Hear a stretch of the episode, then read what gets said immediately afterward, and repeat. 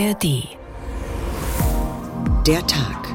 Der Tag. Ein Thema, viele Perspektiven. Mit Ulrich Sonnenschein. Einen schönen guten Tag. Schwarz-Rot in Hessen. Ich bedanke mich sehr herzlich äh, auch bei den sozialdemokratischen Partnern. Zum ersten Mal seit 70 Jahren. Es hat nichts gegen die Grünen gesprochen. Also das ist auf jeden Fall ähm, ein Rechtszug im Landtag. Die Entscheidung der hessischen äh, CDU äh, ist völlig unverständlich. Der neue Koalitionsvertrag wird viel schwarze Grundfarbe und deutlich weniger rote Farbtupfer enthalten. Ist ja völlig klar bei den Kräfteverhältnissen, dass da mehr CDU drin steht. Viel Spaß den künftigen Koalitionären mit einer lebendigen grünen Opposition. Drum prüfe, wer sich ewig bindet, so verballhornt der Volksmund ein Wort von Friedrich Schiller, ob sich nicht noch was Besseres findet. Das hat sich offenbar auch Hessens CDU-Ministerpräsident Boris Rhein gedacht, als er die Wahl erwartungsgemäß gewonnen hatte. Denn es dauerte nicht lange, da hat er den grünen Koalitionspartner vor die Tür gesetzt und will nun stattdessen die SPD einziehen lassen weil in der Migrationspolitik, beim Klimaschutz und im Autobahnbau bis hin zu den Gendersternchen die schwarz-roten Gemeinsamkeiten größer seien als die schwarz-grünen. Da könnte man nun sagen, eine neue Liebe ist wie ein neues Leben, aber nicht nur die verschmähten Grünen werden dahinter wohl ein Fragezeichen setzen. Oder kann ein Koalitionsmodell, das im Bund nach langen GroKo-Jahren beim alten Eisen gelandet ist, für Hessen zum Jungbrunnen werden? Darüber sprechen wir jetzt in der Tag. Ein Thema viele Perspektiven und zeitunabhängig in der ARD Mediathek.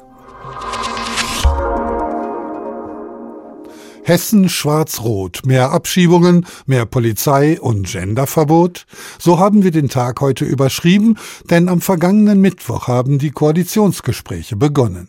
Noch vor Weihnachten wollen sich CDU und SPD geeinigt haben. Der neue Landtag konstituiert sich dann am 18. Januar 2024. Was für viele unerwartet kam, darüber mag sich Regierungschef Boris Rhein schon länger Gedanken gemacht haben. Zwischen geräuschlosem Regieren und plötzlichem Partnerwechsel hören Sie ein Porträt von Nikolaus Buschlüter. Boris Rhein ist bekannt für seine Liebe für Achterbahnfahrten. Zumindest privat kann er davon gar nicht genug kriegen. Och, alle Fahrgeschäfte, die teilweise auch über Kopf gehen, die einen durch die Gegend wirbeln, findet es toll, findet es einfach faszinierend. Dass er aber auch das politische Wiesbaden durcheinanderwirbeln und alte Gepflogenheiten auf den Kopf stellen kann, das kam für die meisten Beobachter dann doch überraschend. Besonders für den grünen Koalitionspartner, den Rhein nach den Sondierungsgesprächen abservierte wie eine Liebschaft, für den die Gefühle leider, leider erloschen sind. Naja, das ist nach zehn Jahren äh, natürlich äh, extrem schwierig. Ähm, und mir ist es auch sehr schwer gefallen, muss ich Ihnen ganz ehrlich sagen. Es ist eine meiner emotional schwierigsten Entscheidungen. Besonders veräppelt fühlen sich die Grünen auch, weil Rhein vor anderthalb Jahren nur mit ihrer Hilfe überhaupt ins Amt des Ministerpräsidenten gekommen war. Durch ihre Stimmen folgte Rhein in die Fußstapfen seines Vorgängers Volker Bouffier. Ich danke Ihnen für das Vertrauen, das Sie, die Kolleginnen und Kollegen, Abgeordneten des Hessischen Landtages äh, mir ausgesprochen haben. Ein Vertrauensvorschuss, den Rhein von den Grünen bekam, obwohl der CDU-Mann die Grünen zuvor schon heftig kritisiert hatte. Als die Frankfurter Grünen vor zwei Jahren die CDU aus der Römer-Koalition drängten, sagte Rhein in einem FAZ-Interview, Zitat, Achtung an der Bahnsteigkante. Was wir in Frankfurt erlebt haben, ist eine Hypothek für schwarz-grüne Bündnisse. Die CDU dürfe deshalb nie SPD und FDP als strategische und inhaltliche Option aus den Augen verlieren, so rein weiter. Trotz dieser Dissonanzen ging das nahezu geräuschlose Regieren von CDU und Grünen auch mit dem neuen Ministerpräsidenten in der Staatskanzlei weiter. Rhein und Al-Wazir wirkten zumindest nach außen wie ein eingespieltes Duo, auch altersmäßig lagen sie nun deutlich näher beieinander als zuvor Bouffier und Al-Wazir. Beim TV-Triell der drei Spitzenkandidaten im Landtagswahlkampf trat Tarek Al-Wazir als Vermittler auf, während Nancy Faeser und Boris Rhein sich kräftig zofften. Denn der Bund ist der Einzige, der den Schlüssel für die Steuerung und Begrenzung der Migration in der Hand hat. Aber nicht an die und Länder, derzeit wird nicht Kommunen. gesteuert und nicht begrenzt Doch, durch den Bund. Das sehr ganze stark. Gegenteil ist der Fall. Es werden, wollen Sie sprechen oder soll ich sprechen? Wir haben eine Woche vor der Wahl und ich kann nur mal sagen, ich hoffe, dass wenn der Wahlkampfdampf sich verzogen hat, dass wir das dann gemeinsam lösen, über die Parteigrenzen hinweg und zwischen Bund und Ländern, weil ich glaube, das ist unsere gemeinsame Verantwortung. Nun, da sich der Wahlkampfdampf verzogen hat, legt Rhein die Karten auf den Tisch.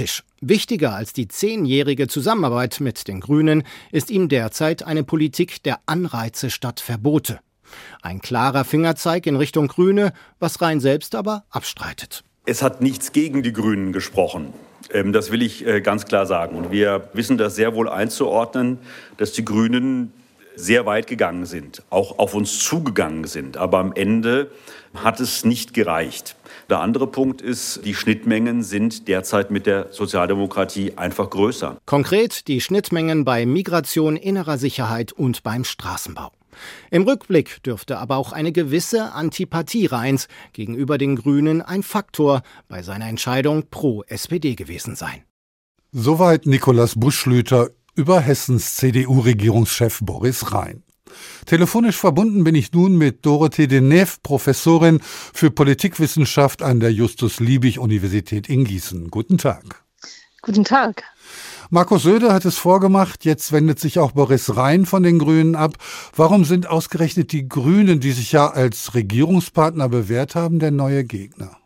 Ja, ich weiß gar nicht, ob die Grünen der neue Gegner sind. In der Tat haben die Grünen oder die schwarz-grüne Koalition in Hessen hat sich sehr bewährt. Sie war auch sehr beliebt und bis zum Wahltag die von den BürgerInnen in Hessen präferierte Koalition.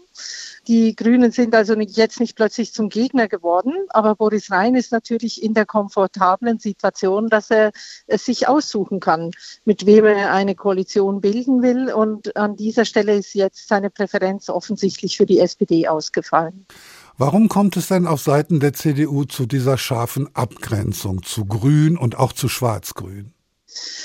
Es gibt verschiedene Ursachen dafür. Also jetzt, wenn wir erstmal nach Hessen schauen, dann ist es so, dass diese Koalition die Grünen ja auch stark gemacht hat und stark gehalten hat. Die Grünen haben bei dieser Landtagswahl in Hessen ihr zweitbestes Ergebnis erzielt, das sie je bei einer Landtagswahl in Hessen hatten. Und auf dieser Ebene ist es ein Koalitionspartner, der stark ist und der auch durchsetzungsstärker wird, je länger er Regierungserfahrung hat. Auf der anderen Seite ist es so, dass die Grünen tatsächlich andere politische Präferenzen haben. Das äh, betrifft die Migrationspolitik, die allerdings für die Landespolitik nur eine nachgeordnete Rolle spielt. Das betrifft die Bildungspolitik und viele andere Politikfelder auch. Es geht einfach um einen anderen Gesellschaftsentwurf, der für die Grünen handlungsleitend ist und von dem sich eben äh, der Gesellschaftsentwurf der CDU beziehungsweise der Union doch deutlich unterscheidet. Wenn wir jetzt nochmal nach Bayern schauen, da können wir eine klare Hinwendung nach rechts erkennen. Wie ist es denn in Hessen bei dem Versuch, die SPD mit ins Boot zu holen? Na, insgesamt haben wir natürlich in Hessen auch einen gewissen Rechtszug ne? mit den Stimmenzuwächsen für die CDU und natürlich durch das starke Wahlergebnis der AfD. Also das ist auf jeden Fall ähm, ein Rechtsruck im Landtag, der sich ja auch an verschiedenen Stellen bereits bemerkbar macht, zum Beispiel was die Repräsentation von Frauen anbelangt im hessischen Landtag. Gleichzeitig ist es so, dass offensichtlich die CDU jetzt in der SPD einen guten Juniorpartner gefunden hat, der unbedingt mitregieren will und äh, der offensichtlich kompromissbereiter ist, als die Grünen das wahrscheinlich gewesen wären. Inwieweit hat denn dieses Wahlergebnis mit der allgemeinen Unzufriedenheit mit der Ampel zu tun, die ja nur zu weniger als einem Drittel von den Grünen bestimmt wird? Schließlich ist die SPD die Kanzlerpartei. Ja, da sprechen Sie ein ganz wichtiges Thema an. Wenn wir das insgesamt anschauen, dann sind tatsächlich die Zufriedenheitswerte mit der Ampel sehr unbefriedigend. Das ist klar. Also es gibt einen großen Vertrauensverlust gegenüber der Ampelregierung. Wenn wir aber schauen nach den einzelnen Parteien, dann stellen wir fest, dass die Zustimmung für die Grünen sich stabil hält. Es ist ja so, dass die Zustimmungswerte für die SPD drastisch in den Keller gegangen sind und auch die FDP hat ein großes Problem.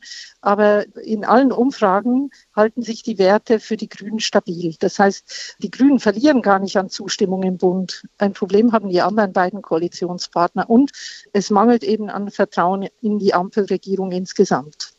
Wie steht denn die CDU zu Kernfragen der grünen Politik, also Energiewende, Klima- und Umweltschutz und auch Verkehrspolitik zum Beispiel? Naja, also letztlich ist ja klar, es gibt einen wachsenden Handlungsdruck. Diesem wachsenden Handlungsdruck kann sich auch die CDU nicht entziehen. Letztlich geht es mehr um die Strategien, also wie man diese Ziele verfolgen möchte. Und da gibt es Unterschiede. Die CDU möchte, so lassen es die jetzt äh, veröffentlichten ersten Ergebnisse der Sondierungsgespräche vermuten, ein moderateres Tempo anschlagen, um diese Transformation, diese ökologische Transformation langsamer angehen, als das vielleicht mit den Grünen der Fall gewesen wäre. Was bedeutet der Verlust der Regierungsteilhabe in Hessen für die Grünen, vor allem auch auf Bundesebene? Natürlich ist das ein dramatischer Verlust.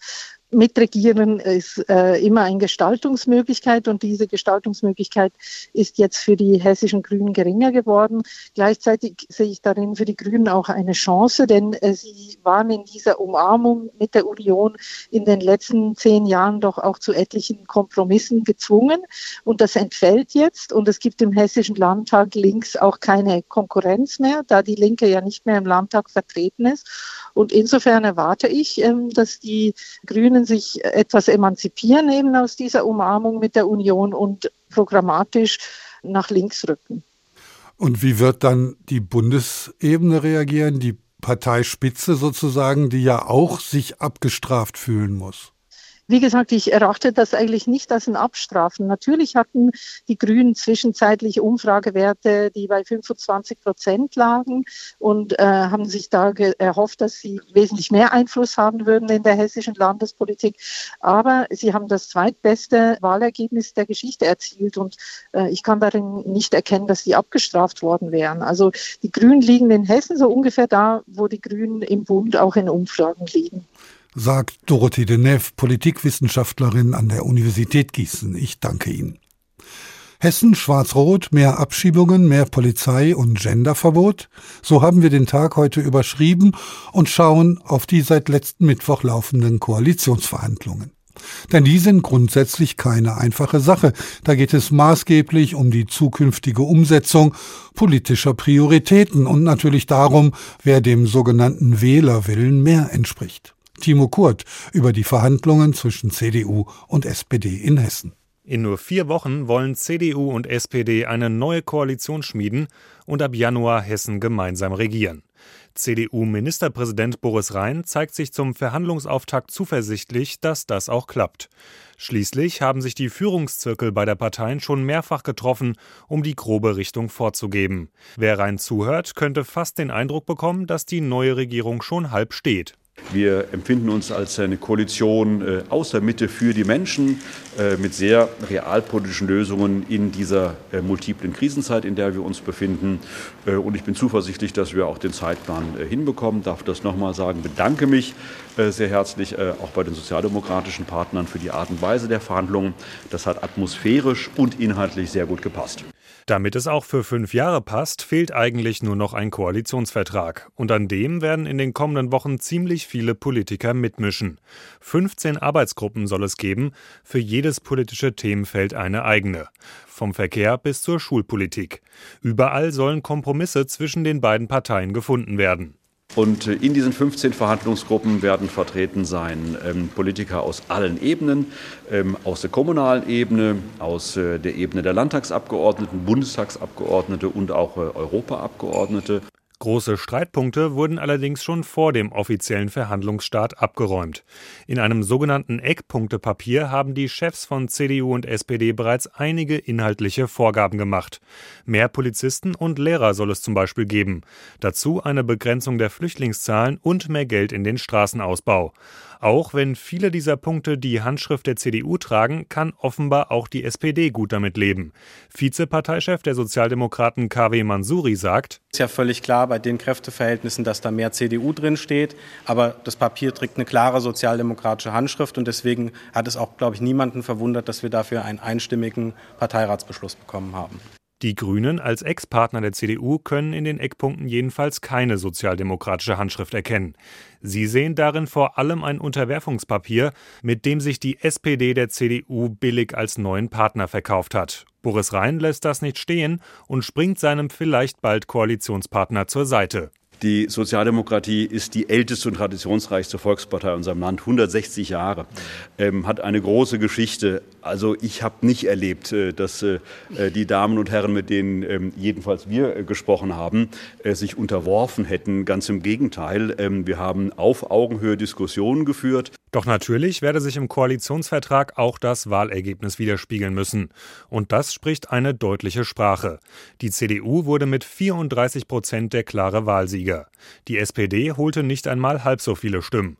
Da scheint klar, der neue Koalitionsvertrag wird viel schwarze Grundfarbe und deutlich weniger rote Farbtupfer enthalten. Was tatsächlich dabei herauskommt, bleibt abzuwarten. Timo Kurt war das über die Koalitionsverhandlungen zwischen SPD und CDU in Hessen. Im Studio begrüße ich nun den Wiesbadener landespolitischen Korrespondenten des Hessischen Rundfunk, Christoph Schelt. Hallo. Schönen guten Tag. Schon ziemlich schnell nach der Wahl fanden fünf Sondierungsgespräche statt, an deren Ende ein sogenanntes Eckpunktepapier einer Hessen-Koalition der Verantwortung stand. Sechs Seiten war es lang und von der FAZ wurde etwas höhnisch kommentiert. So grün wird es nicht wieder. Gendern war gestern, jetzt wird abgeschoben. Was ist wirklich von diesen Eckpunkten zu halten? Ja, einerseits viel. Man sieht diesem Eckpunktepapier an, dass da lange sondiert wurde. Das ist schon sehr konkret. Du hast gesagt, sechs Seiten lang. Angefangen bei Bildung, Familie, Sicherheit und Migration, über Gesundheit, Wohnen, ländlicher Raum bis hin zu Wirtschaft, Klima und Generationengerechtigkeit ist da schon ganz viel abgedeckt. Mehr Polizei, Investitionsprogramm für Kitas, kostenlose Meisterausbildung, das sind nur mal so ein paar Beispiele. Mehr Videoüberwachung und Abschiebungen, ein eigenes Ministerium für Landwirtschaft, Jagd und Weinbau und das berühmte Punkte gendern. Das sind so Punkte, an denen man sieht, was jetzt gehen soll, was mit den Grünen wohl nicht gegangen wäre. Andererseits, es sind Eckpunkte. Das ist kein Vertrag. Das ist unverbindlich. Und wenn man in den Verhandlungen jetzt zu anderen Ergebnissen kommt, dann ist das eben so. Und im Übrigen selbst ein Koalitionsvertrag, der ja dann am Ende dieser Verhandlungen stehen sollte, das ist ja auch nichts, was man irgendwie einklagen könnte, auch wenn man beim Wort Vertrag vielleicht daran denken mag. Deshalb ähm, heißt das dann auch offiziell eher Koalitionsvereinbarung, denn selbst selbst wenn die Parteitage darüber dann abstimmen, am Ende ist das nur eine Absichtserklärung. Neben den Hauptverhandlungsgruppen gibt es 15 thematische Arbeitsgruppen. Mit welchen Konfliktfeldern rechnest du da? Also Konflikte werden kommen, da habe ich gar keine Zweifel dran, egal wie harmonisch man sich jetzt am Anfang gegeben hat vorige Woche. Denn es gibt ja in Hessen wenig Erfahrung in der Zusammenarbeit dieser beiden Parteien. Es ist kaum zu glauben, aber eine sogenannte große Koalition, die hatten wir ja im Bund immer wieder mal. In Hessen gab es die zuletzt vor mehr als 70 Jahren. Damals rot-schwarz, jetzt soll es schwarz-rot werden. Wobei groß ja auch nicht so wirklich passt. Die SPD ist ja der deutlich kleinere Juniorpartner. Du hast nach Konfliktfeldern gefragt. Ich könnte mir das vorstellen beim Thema Finanzen. Ausgeglichener Haushalt, keine neuen Schulden, das ist der CDU immer sehr wichtig gewesen. Investitionen in Infrastruktur auf der anderen Seite, in soziale Absicherung, das ist der SPD traditionell wichtig. Das könnte so ein Konfliktpunkt sein. Und in den zehn Eckpunkten, da gibt es auch keinen, der Finanzen heißt. Vielleicht ist das ja schon so ein Fingerzeig auf einen möglichen Konflikt, denn wenn man sich da beim Sondieren schon einig gewesen wäre, dann hätte man das bestimmt auch gerne in die Eckpunkte reingeschrieben. Bei den Eckpunkten wird die Klimapolitik nicht erwähnt. Sie steht an vorletzter Stelle aller zehn Schwerpunkte. Als er mit Hilfe der Grünen noch Ministerpräsident werden wollte, hatte Boris Rhein sie in den Mittelpunkt seiner Politik gerückt. Was hat sich da jetzt verändert?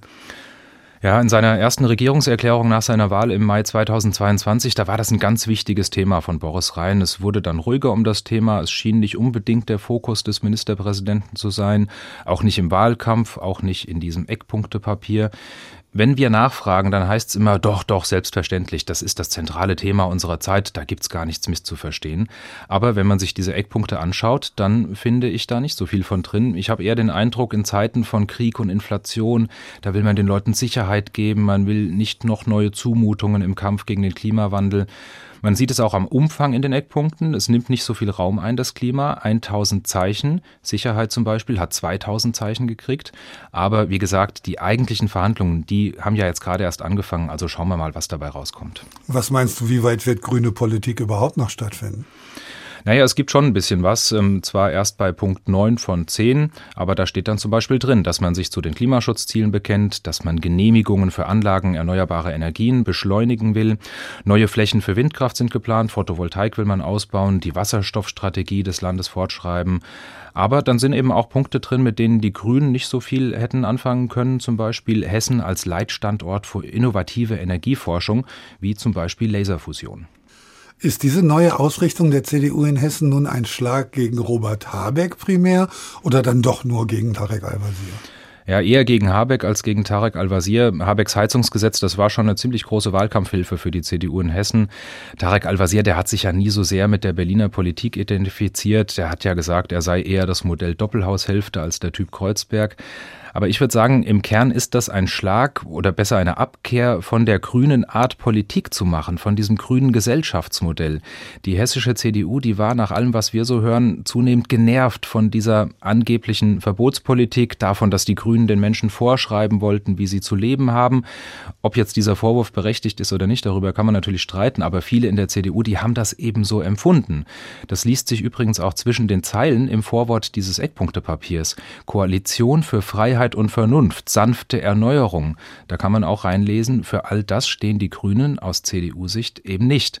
Es gab inhaltlich auch viele Themen, wo mit den Grünen seit zehn Jahren ein Dissens geradezu zementiert war, wie zum Beispiel bei der Migration und da kam jetzt die Gelegenheit eben ganz günstig, dass man sich mit diesem starken Wahlergebnis aussuchen konnte, mit wem man regieren kann. Und als dann noch die Grünen in den Sortierungsgesprächen wohl eher wenig bescheiden, sondern eher breitbeinig aufgetreten sein sollen, da war dann für die Union anscheinend klar, wir können auch anders, nämlich mit der SPD. Wenn du Wahlergebnisse erwähnst, die SPD hat ja das Schlechteste in ihrer Geschichte eingefahren und trotzdem ist sie jetzt Gewinnerin. Wie passt das zusammen? Ja, das haben wir uns in Wiesbaden auch zuerst gefragt, ähm, viele in der Bevölkerung sicherlich auch, aber der Fairness halber muss man dazu sagen, auch die Grünen hatten ja fünf Prozentpunkte Minus, die SPD nur 4,7, die Grünen lagen am Ende mit 14,8 auf Platz 4, die SPD mit 15,1 immerhin auf Platz 3. Also so eindeutig ist die Erzählung vom Wahlverlierer SPD aus meiner Sicht gar nicht. Und am Ende ist es eben Politik. Der Wahlgewinner schaut, was rechnerisch möglich ist, dann schaut er, wo geht inhaltlich mehr zusammen und dann, das ist ja auch nicht zu verachten in der Politik, kommt Atmosphärisches, Menschliches dazu. Und in Summe hat dann eben die CDU gesagt, wir wollen das mit der SPD probieren. Die Koalition wird zustande kommen, da gibt es wenig Zweifel dran. Welche Namen wird man sich jetzt merken müssen? Ach, da hätte ich einige im Angebot, denn die SPD, die wird ja voraussichtlich drei Ministerien zu besetzen haben und Nancy Faeser, die Landesvorsitzende, die wird ja bekanntlich nicht nach Wiesbaden kommen, die bleibt als Bundesministerin in Berlin. Günter Rudolph ist so ein Name, bisher Fraktionsvorsitzender, der wird sicher eine Rolle spielen, das ist kein Geheimnis. Und dann sollte man meiner Meinung nach nicht nur in die Landtagsfraktion gucken. Die SPD, die hat ja immer wieder damit geworben, dass sie kommunal ganz stark verankert sei, dank vieler Bürgermeister und Landrätinnen. Das ist auch so und gut möglich, dass da jemand eine wichtige Position als Ministerin oder Staatssekretär erhält. Also um es konkret zu machen, Susanne Selbert beispielsweise, die könnte so eine Person sein, würde Nordhessen repräsentieren. Die Frau aus Kassel war zuletzt Direktorin des Landes Wohlfahrtsverbandes, hört da jetzt aber auf. Die gilt als gut vernetzt, vermittelnd und sie trägt einen Namen, der in der SPD einen großen Klang hat. Elisabeth Selbert, das war ihre Großmutter, eine von vier Müttern des Grundgesetzes. Unter anderem der haben wir zu verdanken, dass da der Satz Männer und Frauen sind gleichberechtigt drin steht. Gegen sie spricht allerdings ihr Alter, also gegen Susanne Selbert. Sie hört ja beim Landeswohlfahrtverband auf, weil sie sich eigentlich zur Ruhe setzen will. Gut 20 Jahre jünger ist Manuela Strube, die Bürgermeisterin von Baunatal. Da hätten wir also jung, weiblich, kommunal verankert und Nordhessen in einer Person. Das sind aus meiner Sicht schon mal ziemlich gute Voraussetzungen. Und ähm, wenn wir noch so ein bisschen nach einer Anbindung an die Bundespolitik suchen und auch an den mächtigen Bezirk Hessen Süd, da könnte dessen Vorsitzender KW Mansuri das alles bieten. Der ist aktuell Bundestagsabgeordneter. Mansuri hatte beim Verhandlungsauftakt vorigen Mittwoch auch schon Nancy Faeser vertreten und ich würde mal sagen, der will noch was werden. Das war jetzt die Seite der SPD, aber ich denke, bei der CDU wird sich auch einiges verändern. Ja, da wird nicht alles bleiben, wie es war. Innenminister Peter Beuth zum Beispiel, der ist ja bei der Wahl nicht nochmal angetreten. Für diesen Posten werden Jüngere aus der CDU gehandelt, zum Beispiel Stefan Heck, der ist 41, ist Bundestagsabgeordneter, war vorher schon Staatssekretär im hessischen Innenministerium, der kennt sich also aus mit dem Thema. Es wäre aber auch denkbar, dass zum Beispiel Justizminister Posek in das Innenressort aufrückt und dafür jemand anders ins Justizministerium geholt wird. Und auch, dass der Kultusminister Alexander Lorz auf diesem Posten bleibt, das ist auch noch nicht längst ausgemacht. Vielleicht eröffnet da auch so eine Rotation noch Möglichkeiten für ihn oder auch für andere.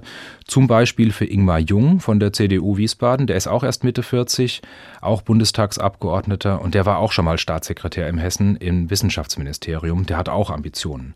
Manfred Penz, der CDU-Generalsekretär, der war ja für diesen erfolgreichen Wahlkampf verantwortlich, der will jetzt natürlich auch gerne Minister werden. Aber die CDU will ja nicht nur jünger, sondern auch weiblicher werden.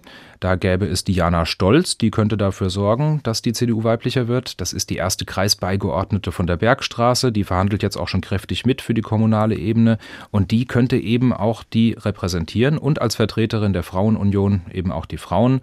Und ein letzter Name noch Lena Arnold, 41 Jahre alt, Kreisvorsitzende Vera Meissner.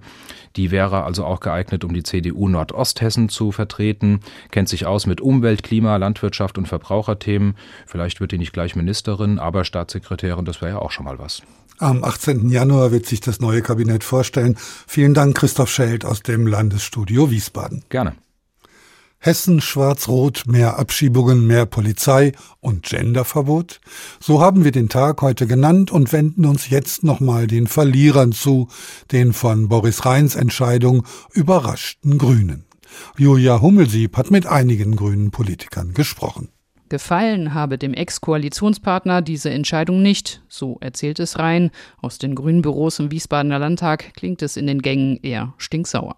Rheins langjähriger politischer Weggefährte, Grünen-Chef Tarek Al-Wazir, schickt sicherlich auch daher den Fraktionsvorsitzenden im Hessischen Landtag, Matthias Wagner, vor die Medien. Der vermittelt das Unverständnis seiner Partei auf Landes- und Bundesebene. Die Entscheidung der hessischen äh, CDU äh, ist völlig unverständlich. Es gibt keinen Grund, eine vertrauensvolle zehnjährige Zusammenarbeit zu beenden. Auf die Frage, warum Landtagswahl-Spitzenkandidat Al-Wazir nicht da sei, antwortet Wagner nur knapp, die Oppositionsarbeit liege ja nun mal in den Händen der Fraktion, also in seinen. Mit Tarek Al-Wazir aber hatten die hessischen Grünen zusammen mit der CDU 2013 Geschichte geschrieben und das erste schwarz-grüne Bündnis in einem Flächenland möglich gemacht. Vielleicht war es ein historischer Moment, ich habe mich in dem Moment nicht so gefühlt. Kommentierte Al-Wazir damals die Verhandlungen mit Volker Bouffier von der CDU. Statt Parolen und fester alter Positionen dürfen wir erwarten, dass wir voneinander Neues, Kreatives im Umgang erleben und auch Neues vielleicht lernen. Ich bin sehr gespannt und hoffe, dass es gelingt. Am Ende gelang es, zehn Jahre lang Schwarz-Grün in Hessen, nahezu geräuschlos. Nun müssen sich die Grünen in die Oppositionsrolle finden, dort auf dem zweiten Platz hinter der AfD. Wir werden sehr gespannt jetzt betrachten, aus welcher Not heraus die CDU diese Koalition eingegangen ist. Eines ist aber völlig klar, wir können auch Opposition und wir werden diese Rolle sehr selbstbewusst dann auch annehmen. Doch der Wechsel von der Regierungs- auf die Oppositionsbank wird schwer, sagt Politikwissenschaftler Hubert Kleinert. Er saß vor 20 Jahren für die Grünen im Bundestag und war auch hessischer Landesvorsitzender der Partei. Man kann ja auch nicht einfach plötzlich dann wieder anfangen, das, was man gestern selber gemacht hat, lautstark zu kritisieren. Das ist immer ein Problem für Parteien, die aus der Regierung wieder in die Opposition kommen. Ich denke, die Grünen werden sich da doch nicht leicht tun. Und ich denke, dass sich das sicherlich dann auch personalpolitisch bemerkbar machen wird. Denn nach diesem Ausgang der Landtagswahl stellt sich die Frage nach der Zukunft von Tarek Al-Wazir. Aber gerade müssen die Grünen erst einmal verschmerzen, dass die hessische CDU eine neue Koalitionspartnerin haben möchte und es künftig heißen soll, Schwarz-Rot in Hessen zum ersten Mal seit 70 Jahren. Julia Hummelsieb war das über den ehemaligen Koalitionspartner Die Grünen. Einer der großen Dissense zwischen CDU und Grünen, so hieß es, sei das Gendern, die Frage, wie Männer und Frauen sprachlich repräsentiert werden sollen und wie man tatsächlich in den Sprachgebrauch eingreifen kann. Mein Kollege Wolfgang Türk hat sich dazu im Besonderen und zur politischen Sprache im Allgemeinen ein paar Gedanken gemacht. Das mit der breiten Mehrheit, für die Boris Rhein mit seiner CDU und mit Hilfe der SPD jetzt endlich Politik machen will, das war leicht zu kapieren. Man ist ja schließlich selbst irgendwie Mehrheit. Ich bin fast 60, ich bin weiß und Pendler, ich bin verheiratet, hab zwei Kinder und einen Gartenhäcksler und ich mag keine Gender-Sonderzeichen. Aber dass Rhein jetzt laut dem Sondierungseckpunktepapier festlegen lassen will, dass im öffentlich-rechtlichen Rundfunk auf Gender-Sonderzeichen gefälligst zu verzichten ist, es also verbieten will, das hat mich dann doch erst mal empört. Ich dachte, das geht wirklich zu weit, aber da habe ich einfach zu kurz gedacht. Mein erster Reflex war, warum will er mir jetzt Sternchen und Unterstriche verbieten, die ich mein Laptop eh noch nicht benutzt habe. Ohne fremde Hilfe finde ich die ja nicht mal auf der Tastatur. Die nimmt hier auch sonst kaum jemand und mein Gott, wer es als Ausdruck seiner persönlichen Geschlechtergerechtigkeit mag, es steht ja nicht mein Name drüber. Außerdem hat sich Boris Rhein doch von den Grünen gerade deshalb getrennt, weil die so viel verbieten wollen und jetzt macht er die CDU selbst zur Verbotspartei? Trotz journalistischer Unabhängigkeit, Rundfunkfreiheit und so weiter. Und wie kommt er eigentlich auf die Idee, sein Genderverbot ausgerechnet in den Absatz mit der Überschrift Freiheit ins Eckpunktepapier zu packen? Aber dann hat's bei mir geklingelt. Man muss es nur demokratietheoretisch richtig durchdringen. Übertrieben und übergriffig scheint das alles ja bloß, wenn man an einem völlig überholten Freiheitsbegriff festhält. Der besagt, Freiheit ist immer die Freiheit des Andersdenkenden, hat man so verinnerlicht, aber wer weiß schon, dass es gar nicht von dem Toleranzdemokraten Franz Josef Strauß ist, sondern von Rosa Luxemburg, also kommunistisch. Es ist aber CSU-Politik, die Boris Rhein mit der SPD machen will, christlich-sozial, so hat er es ja gesagt. Die neue blaue Parteifarbe hat die Hessen-CDU sich ja schon von der CSU geborgt und jetzt eben noch die bayerische Version von Demokratie. Der große Philosoph Gerhard Polt hat das mal so zusammengefasst, kein Mensch in Bayern wird gezwungen, eine Minderheit zu sein, ein jedweder hat das Recht, sich zur Mehrheit zu bekennen.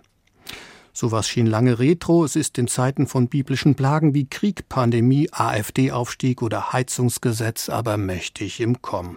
Es ist also christliche Nachhilfe in Demokratie, wenn die hessische Landesregierung den Gender-Sonderzeichenbenutzern endlich einen Weg aus der Minderheit zur Mehrheit aufweist. Ja, und was gutes Deutsch angeht, da sind Politiker und Ministerialbeamte ja sowieso die besten Oberlehrer. Das weiß jeder, der mal Post vom Bauamt bekommen hat oder eine Landtagsdebatte verfolgt hat. Neulich hat die Regierungskoalition in Wiesbaden einen Entwurf für ein Gesetz zur Bestimmung der Zuständigkeit für den Vollzug der Mittelfristen Energieversorgungssicherungsmaßnahmenverordnung vorgelegt. Das ist der wunderbare Gipfel der Hessenpoesie, das atmet den freien Geist von Goethe und den Brüdern Grimm und das ganz ohne Genderzeichen. Lust auf Gendern? Wolfgang Türk sieht da noch viele Möglichkeiten, die gesellschaftliche Rhetorik politisch zu verändern. Online verbunden bin ich nun mit Professor Uwe Volkmann, Inhaber des Lehrstühls für öffentliches Recht und Rechtsphilosophie der Goethe-Universität in Frankfurt. Guten Tag. Guten Tag. Die Debatte um das Gendern hat zumindest auf Landesebene auch die Politik erreicht. In welchen Bereichen hat eine Landesregierung tatsächlich das Recht, Sprache zu regeln und bestimmte Formen zu verbieten? Also sie kann es vor allem für ihre eigenen Behörden, ihre nachgeordneten Behörden tun. Das sind im Wesentlichen die Ministerien, aber auch sonstige Landesbehörden. Und darüber hinaus hat sie auch die Möglichkeiten, über die Lehrpläne auf die Lerninhalte in den Schulen einzuwirken. Auch da ergeben sich dann Steuerungsmöglichkeiten. Die Sprache gehört dem Volk. Das hat zumindest das Bundesverfassungsgericht in einem Urteil zur Rechtschreibreform 1998 bestätigt. Vom Volk wird sie benutzt, diese Sprache, gesprochen und geschrieben und weiterentwickelt. Wer aber regelt die gesprochene Sprache, wenn die Politik nur das Amtsdeutsch regulieren kann? Ja, das machen eigentlich wir alle. Also Sprache ist ja nichts, was statisch ist, sondern etwas, was sich lebendig entwickelt und sie verändert sich auch im Laufe der Zeit. Wir sprechen heute ganz anders, als wir noch vor 200 Jahren gesprochen haben. Es kommen neue Wörter, andere äh, verschwinden. Das Problem, glaube ich, das wir im Augenblick haben, ist, dass verschiedene Sprachwelten da aufeinanderstoßen. Also wir haben einmal die Sprachwelt jetzt, wenn ich das aus meiner Perspektive sehe, der Universitäten etwa.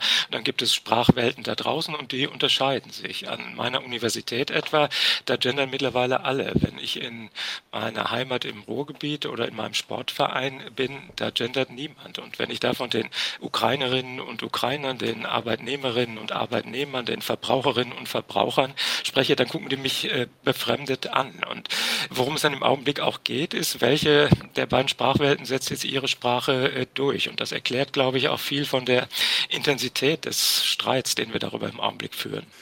Die Rundfunkanstalten sind ein weiterer Ort, wo Sprache gepflegt und geprägt wird. Der Hessische Rundfunk stellt es seinen Mitarbeitern frei, ob sie gendern oder nicht. Denn letztendlich entspricht das ja auch der Rundfunkfreiheit. Wie sinnvoll ist überhaupt so ein Verbot oder ein Gebot zu gendern? Ja, also vielleicht zunächst mal zur rechtlichen Einordnung. Also die Regelungsmöglichkeiten jetzt gerade einer Landesregierung sind da auch schon begrenzt. Wir haben eine ganze Reihe von Institutionen, die verfassungsrechtlich mit einer Garantie der Unabhängigkeit, auch der Staatsfreiheit ausgestattet sind. Dazu gehört etwa der Rundfunk, dazu gehören aber auch Universitäten und dazu gehören auf der anderen Seite auch Gemeinden. Also auch auf Gemeindeverwaltung kann der Staat nicht so ohne weiteres einwirken und ähm, sie prägen. Die Regelungsmöglichkeiten, wie gesagt, sind sind da doch sehr begrenzt und die Debatte hat eben hochgradig symbolischen äh, Charakter. Äh, statt dass wir über die Fragen etwa der Gleichberechtigung und ihrer tatsächlichen Durchsetzung äh, reden, reden wir darüber, wie wir darüber sprechen. Und das ist ja letztlich auch eine, kann man sagen, auch eine Ersatzdebatte. Also das Gendern ist weder Problem noch Lösung, denn diese, wie Sie es nennen, symbolischen Debatten haben einen ungeheuer populistischen Wert. Warum richtet man sich so auf? Ja, das ist ja das Interessante. Also wenn man sich die Beiträge äh, mal ansieht, dann beginnen die meisten immer mit der Feststellung, das sei ja eigentlich gar nicht wichtig und äh, gibt es nichts äh, Wichtigeres. Trotzdem sind alle sofort auf den Barrikaden und auf einer Seite der Debatte. Und auch wenn man die im privaten Kreis führt, dann werden die ganz, ganz schnell hitzig. Ähm, es sind im Grunde auch ein Stück ähm, Stellvertreterdebatten. Und gerade die Sprache, denke ich, ist eben auch ein sehr sensibles Feld. Wir haben gerade gesagt, Sprache bildet sich formt sich. Wenn wir jetzt verschiedene Sprachwelten haben, die da aufeinandertreffen, geht es auch um die Frage, welche Sprachwelt setzt sich dagegen welche äh, durch und welche Sprachwelt kann der anderen sozusagen die Regeln vorschreiben und äh, diktieren. Und ähm, das ist einer der Gründe dafür, dass wir uns alle in diese Debatten dann so leidenschaftlich gerne werfen. Jetzt muss ja die Politik tatsächlich noch einiges tun, bis Gleichberechtigung erreicht ist. Stattdessen aber verliert sie sich in einer symbolischen Debatte. Das ist ja nicht sinnvoll. Zieht sie sich damit aus der Affäre und tut am Ende gar nichts? Ja, das, äh, äh, darüber kann man jetzt gerade im Falle des Genderns äh, natürlich äh, streiten. Natürlich versucht man auch äh, real einiges, um auf die Gleichberechtigung der Geschlechter hinzuwirken. Es ist einfach nur sehr schwierig, auch das zu erreichen. Und das müssen natürlich auch die, die Befürworter des Genderns äh, sehen. Ähm, es fehlt in vielen Bereichen noch an der Gleichberechtigung. Im Bundestag etwa liegt der Frauenanteil bei, glaube ich, 30 Prozent an den Universitäten, auf den Lehrstühlen, da sind es vielleicht 20, 25 Prozent. Ähnlich sieht es in den Vorständen der Unternehmen aus. Ähm, und es ist aber relativ schwer zu äh, sagen, was man dagegen machen kann, wie man das verändern kann und welche Regeln man ähm, hier setzt. Während wir darüber, äh, wie wir darüber sprechen, ähm, uns relativ schnell, wie gesagt, auf einer der beiden Seiten wiederfinden und uns mit den Argumenten hier vertraut äh, machen. Vielleicht ist es auch das Besondere oder der besondere Reiz dieser Debatte, dass sie mit Blick auf diese eigentlichen Probleme folgenlos ist.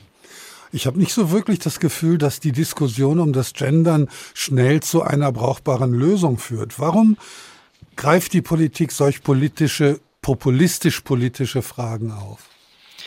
Ähm, ja, das hängt, glaube ich, mit diesem Konflikt dieser beiden Sprachwelten zusammen. Wenn wir ähm, in den Universitäten oder in den öffentlichen rechtlichen Rundfunkanstalten, ähm, wenn ähm, da ein, in einer bestimmten Art und Weise gesprochen wird, fühlen sich die anderen, äh, die das betrifft, schnell irgendwie erzogen oder bevormundet. Und äh, das möchte man nicht. Und das stößt dann eben auf eine ähm, impulsive Abwehrreaktion, die sich dann ähm, auch hochschaukelt. Der äh, CDU-Vorsitzende hat ja mal gesagt, jede gegenderte Rundfunksendung sind ein paar hundert Stimmen mehr für die AfD. Das ist natürlich ebenfalls eine populistische ähm, Aussage, aber ähm, sie trifft offensichtlich ein relativ verbreitetes Empfinden.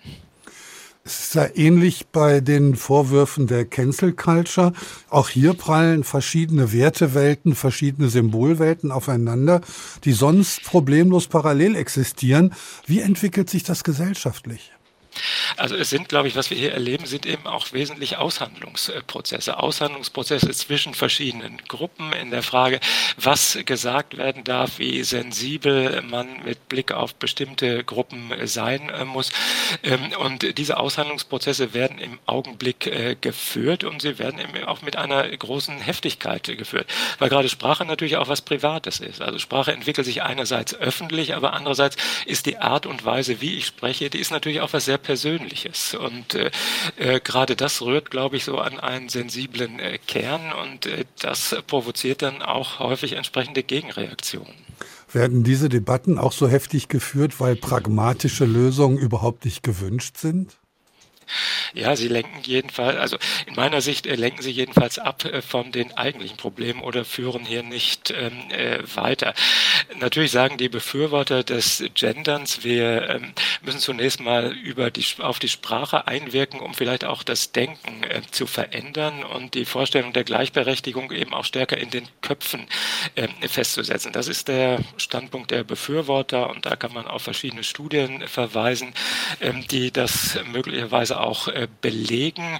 Ähm, äh, aber es ist, wie gesagt, für die Gleichberechtigung, denke ich, noch nicht so viel äh, gewonnen, wenn wir jetzt tatsächlich ja auch alle auf das Gendern umsteigen, sondern die Gleichberechtigung wird auf den harten Feldern der Wirtschaft, der beruflichen Chancen, der äh, privaten Beziehungen, da wird der Streit geführt. Sprache lässt sich nicht so leicht regeln, sagt Professor Uwe Volkmann, Inhaber des Lehrstuhls für öffentliches Recht und Rechtsphilosophie der Goethe-Universität in Frankfurt. Ich danke Ihnen. Ich danke auch. Hessen schwarz-rot. Mehr Abschiebungen, mehr Polizei und Genderverbot? So haben wir den Tag heute überschrieben und schauen jetzt mal in die Landesgeschichte zurück. Denn bislang war Hessen nur einmal schwarz-rot, und zwar ganz am Anfang, von 1946 bis 1950 unter Ministerpräsident Christian Stock von der SPD, der sich damals so über die gemeinsame Politik äußerte. Wir haben als erstes Land das Urlaubsgesetz eingeführt, den gesetzlichen Urlaub für Erwerbstätige. Wir waren das erste Land, das das Betriebsrätegesetz eingeführt hat. Also sozialpolitisch jedenfalls waren wir in Hessen dank des guten Einvernehmens der Regierungskoalition, die aus Sozialdemokraten und CDU-Leuten bestand, doch bahnbrechend in verschiedenen Dingen. Also eine Erfolgsgeschichte? Soweit Christian Stock, SPD und Ministerpräsident des ersten, der ersten und einzigen großen Koalition in Hessen von 1946 bis 1950. Und auch der ehemalige Oberbürgermeister Frankfurts, Rudi Arndt, ebenfalls SPD, den viele wegen seines Vorschlags kennen, die alte Oper nicht wieder aufzubauen, sondern einfach in die Luft zu sprengen, erinnert sich an die Große Koalition. Die Große Koalition von 1946 bis 1950 hat am Anfang funktioniert. Die hat einfach deshalb auch funktioniert, weil die CDU in Hessen damals eine linke hm. CDU war. Der Werner Hilbert, damals als Führer der CDU im Hessischen Landtag, hat die Verstaatlichung der Farbwerke höchst beantragt. Die SPD hat nicht mitgemacht. Ob das so gut war, weiß ich nicht. Aber auf jeden Fall äh, war also die Arbeit von 46 bis 50 durchaus äh, sehr erfolgreich und die Leute waren persönlich befreundet. Das heißt, das war eine ganz andere Zeit.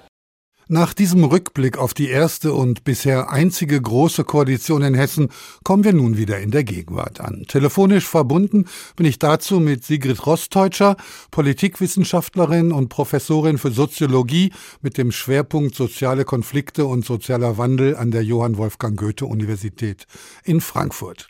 Außerdem ist sie Vorsitzende der Deutschen Gesellschaft für Wahlforschung. Guten Tag, Frau Rosteutscher. Ja, guten Tag, Herr Sonnenschein. Die Koalitionen werden ja nicht vom Wähler bestimmt, er wird nicht mal gefragt. Was folgt daraus, wenn man nach der Wahl vor einem ganz anderen Ergebnis steht, als man zuvor erwartet hatte? so sehr anders ist das ja nicht gewesen. Und ich glaube, das hat der deutsche Wähler, Wählerin mittlerweile gelernt, dass er nicht die Regierung bestimmen kann, sondern dass da ein schwieriger Prozess hinterher startet.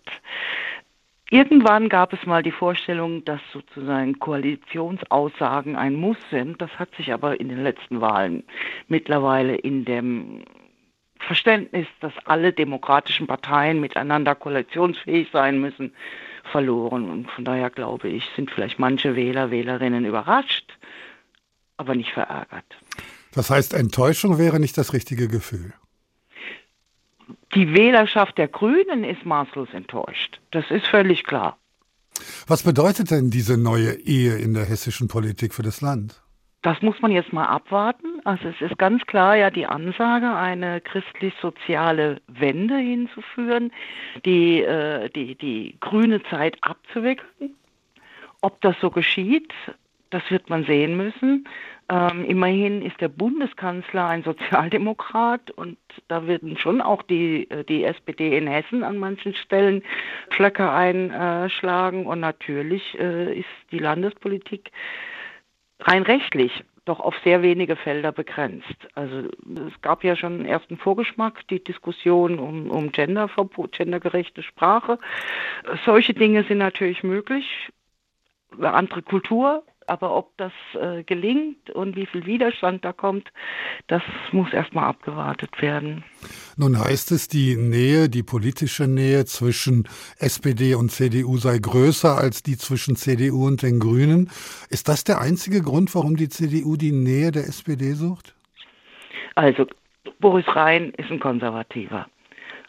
Das sieht man schon allein daran, dass er 2012 bei der Oberbürgermeisterwahl in Frankfurt krachend gegen den noch unbekannten Peter Feldmann verloren hat. Er fremdelt mit diesem Großstadtmilieu, in dem die Grünen zu Hause sind.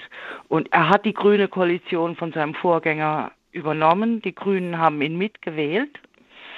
Aber er hat jetzt die erste äh, Gelegenheit genutzt, um sich zu verabschieden in eine Koalition, von der er korrekterweise, denke ich, glaubt, mehr seiner Inhalte verwirklichen zu können, weil die SPD wahrscheinlich der schwächere Koalitionspartner ist, als es die Grünen gewesen wären.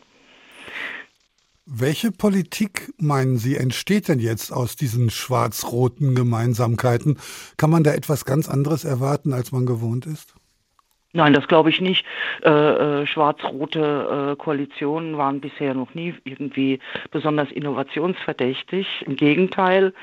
Also, äh, aber es ist die Mischung. Bisher waren große Koalitionen. Wir müssen vielleicht auch mal aufhören, über große Koalitionen zu sprechen, weil wenn ein Partner 15 Prozent hat, ist das nicht mehr groß.